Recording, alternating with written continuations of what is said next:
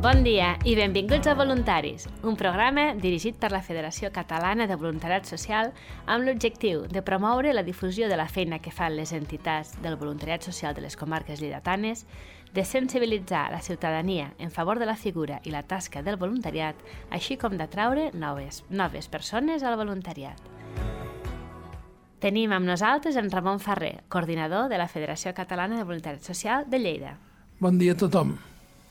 I avui l'entitat social que ens acompanya és Fundació Aspros i per fer-ho comptem amb Aina Llobet, responsable de voluntariat i lleure. Bon dia. I amb la Rosa del Pino, voluntari del Servei de Lleure. Bones. Aspros una, és una entitat eh, força coneguda a Lleida. Els de la meva generació, que, que vam néixer als anys 50, Aspros va ser tota una descoberta. Ens va, ens va aportar un coneixement d'una realitat absolutament desconeguda per nosaltres. I aquesta bona feina fa més de 60 anys que es fa i, i ha de ser subratllat perquè no només van emprendre un camí novedós, sinó també han prestat serveis a moltíssima, moltíssima gent durant molts i molts anys. Ara mateix, més de 500 persones són ateses per professionals a Aspros eh, com ho veieu vosaltres des d'Aspros? Bueno, en primer de tot estem molt contents, ja que l'any passat vam celebrar el 60 aniversari. La fundació es va fundar l'any 1962 i des de llavors doncs, donem atenció a persones amb discapacitat i amb problemàtica salut mental. Ens pots fer una mica més de que és dels números, de gent atesa, els treballadors, voluntaris... Doncs mira, nosaltres eh, vetllem per promoure la inclusió i la qualitat de vida de les persones amb discapacitat, sempre amb un model centrat eh, en la persona, i actualment estan treballant 582 professionals a l'entitat per atendre eh, al voltant d'unes 560 persones i les seves famílies. És ben cert que és, una, és molt intensiu en personal perquè la necessitat de les persones que han de ser ateses són molt altes i els requeriments d'una bona atenció així ho demanen. Eh, els serveis d'Aspros, eh, per exemple, en l'àmbit residencial, eh, tenen rellevància. Com, com ho veieu? Doncs Tu utilitzes Rosa, utilitzes el servei, no? sí, utilitzo Com, el servei. com, com, com estàs? Com, com ho veus? Com ho vius? Bé, de moment amb, amb tema residen residencial bé, Com t'hi trobes? molt a gust. Comparteixes, és un pis, no? On Sí. estàs? En quantes persones? Um, de moment el pis és de quatre persones, però ho comparteixo amb tres. I quins serveis et donen Doncs des d'Aspros? el tema de tindre més autonomia de cara a un futur, doncs viure tu sol. Aina, ens expliques una mica tots els serveis que doneu? Doncs mira, nosaltres eh, la Fundació ho agrupem en dos grans àrees. Una és la de persones i famílies i l'altra és eh, l'empresarial, l'àrea empresarial. Vale? Llavors, dins de persones i famílies doncs, podem trobar difer diferents serveis. Podem trobar eh, l'àrea residencial, com podria ser llars, per exemple, que és una estarà rosa, que tenim diferents llars per la ciutat de Lleida, després tenim altres residències, com podrien ser Casa Nostra, eh, podria ser Empreseguera, vale? en tenim diferents que són bastant més grans, ja tenim a més persones. Després tenim eh, l'atenció diurna, que vindrien a ser els SOIs i els STO, com podria ser, per exemple, Ciutat Campus, que tenim allà baix a Cap Pont. Eh, després tenim eh, els serveis de suport a l'entorn, que aquí seria on vindria inclòs el lleure, eh, també vindria inclòs eh, Aspros t'acompanya, que per exemple és el servei de transport que fa l'acompanyament de les persones des de casa seva fins als, fins als centres i la formació i la inserció laboral. Vale? Vetllem perquè totes les persones el dia de demà doncs, puguin tindre una feina.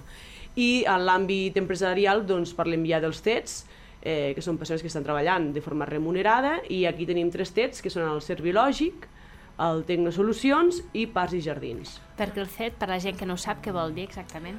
El CET és un centre especial de treball. Està completament format per persones amb, amb discapacitat.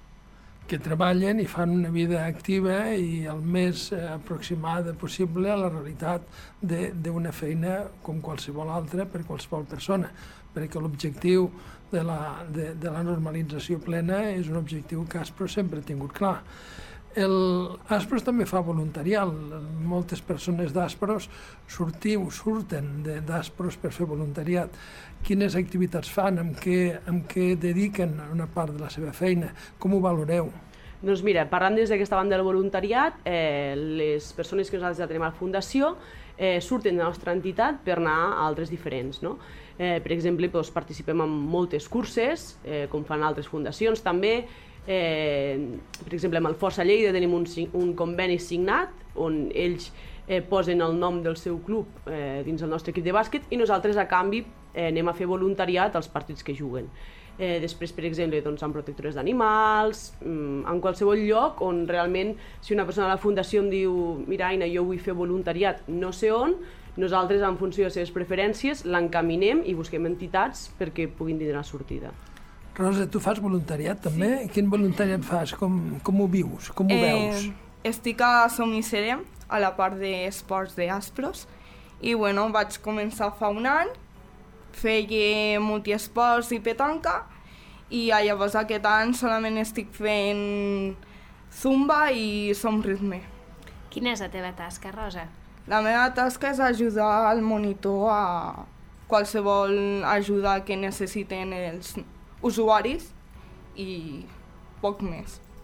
No, no, és, és molt, no poc més, no, molt més, està molt bé, perquè és una manera d'aportar socialment i sí. d'aportar a tu mateixa una activitat plenament normalitzada, cosa sí. que és un, és un objectiu sempre a aconseguir.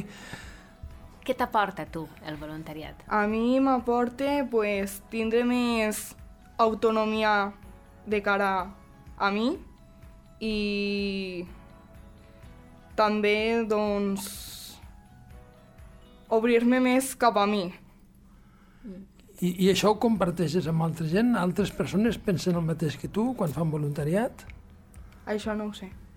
No, segurament que sí, oi? Sí, cal, sí, cal creure que sí, no? Segur, sí. els beneficis per tu també són beneficis pels sí. altres, segur, no? Aina, tu com a responsable del servei de lleure d'Aspros, ens el pots eh, explicar una mica? Doncs mira, eh, el servei de lleure es va muntar principalment per poder oferir activitats de lleure diari a les persones amb discapacitat, perquè ens vam trobar amb la problemàtica de que la gran majoria de persones no es podien incloure a, a cap espai per, per ocupar el seu temps lliure. Llavors vam decidir doncs, eh, muntar diferents activitats perquè s'hi poguessin incloure. L'any passat vam començar amb 10 activitats i aquest any estem oferint 24 les quals estan totes, estan totes plenes. Llavors fem activitats de lleure de, a partir de les 5 de la tarda fins les 8, a cada hora hi ha una activitat diferent i ara també hem començat a fer eh, activitats de cap de setmana.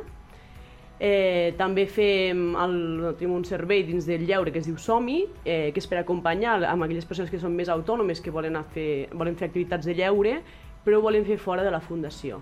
No, llavors nosaltres els donem un cop de mà per buscar eh, a, a on volen anar. En un gimnàs, jo què sé, si volen anar a fer cant, doncs buscar-los una entitat on puguin fer cant, els anem encarrilant una miqueta. Vosaltres necessitaríeu més voluntaris? Podeu fer una crida al voluntariat? Aprofiteu aquests micròfons per demanar-ho. Doncs mira, nosaltres sobretot al servei de lleure, absolutament sí. Eh, tenim la sort de que contem amb gent com la Rosa que ens, que ens doni un cop de mà les activitats però malauradament ens falten molts voluntaris, sobretot per fer activitats de cap de setmana. Perquè nosaltres el que intentem és que les activitats tinguin un cost molt reduït, perquè no volem que les persones hagin de pagar molts diners per, per poder fer coses, i llavors és d'aquí on necessitem mm, una empenta dels voluntaris perquè els puguin ajudar perquè jo que sé, si volen anar a veure un partit de bàsquet al cap de setmana, si volen anar al cine, doncs que tinguin algú que els pugui, que els pugui acompanyar.